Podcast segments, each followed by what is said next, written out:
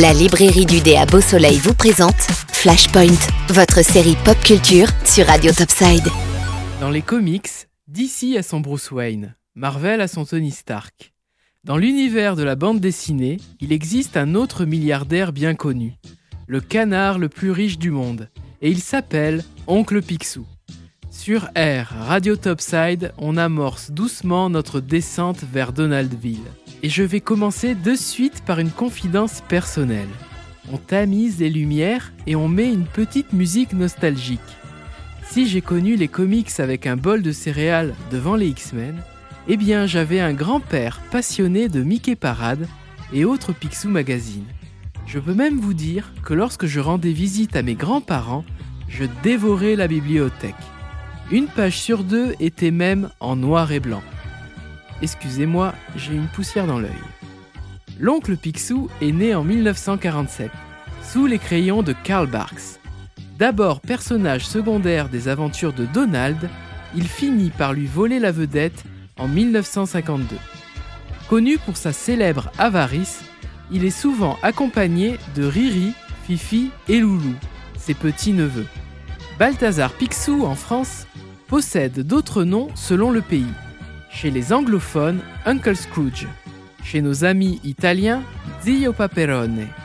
Au fil des histoires, on en apprend davantage sur lui, et notamment son amour de jeunesse, Goldie, propriétaire d'un saloon de Dawson City. Si Karl Barks a dessiné les aventures de Picsou jusqu'en 1966, eh bien un autre artiste a dignement pris la relève, Keno Don Rosa. C'est à ce dernier que l'on doit notamment la pépite sur la jeunesse de Picsou. Les scénarios, mais également la richesse des dessins, fourmillent de détails cachés ou de clins d'œil. La partie graphique très réussie a permis à Keno Don Rosa de gagner deux prix Eisner, qui sont un peu les Oscars de la bande dessinée. Parmi les autres œuvres de Don Rosa, nous en citerons deux. Si Donald n'existait pas, le neveu de Picsou se retrouve dans un monde où il n'est jamais né. Et forcément, la vie est très triste, puisque oncle Picsou est ruiné et les neveux ont très mal tourné. Cette histoire se rapproche des fameux Marvel Comics What If? Deuxième œuvre, le rêve de toute une vie.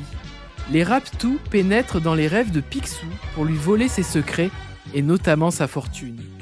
Donald part au secours de son oncle et se retrouve piégé dans ses souvenirs de jeunesse.